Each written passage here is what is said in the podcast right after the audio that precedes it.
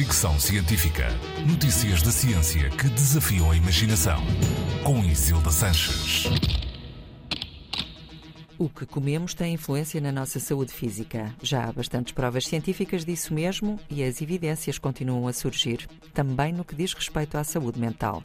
Estudo chinês publicado no Neurology defende que o consumo regular de comidas ultraprocessadas aumenta o risco de desenvolver doenças como Alzheimer.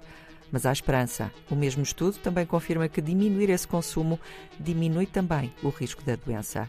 As comidas ultraprocessadas são pobres em fibra e proteínas e ricas em açúcar, sal e gordura. Refrigerantes, batatas fritas, salsichas, snacks salgados e doces, ketchup, maionese e todos os enlatados são exemplos de comida ultraprocessada que faz parte das dietas normais, digamos assim. Este estudo foi feito com dados de mais de 72 mil britânicos com 55 anos, seguidos ao longo de 10 anos e sem sinais iniciais de demência. Analisados todos os dados, os investigadores concluíram que um aumento de 10% no consumo de alimentos ultraprocessados traduz-se em 25% mais de risco de demência.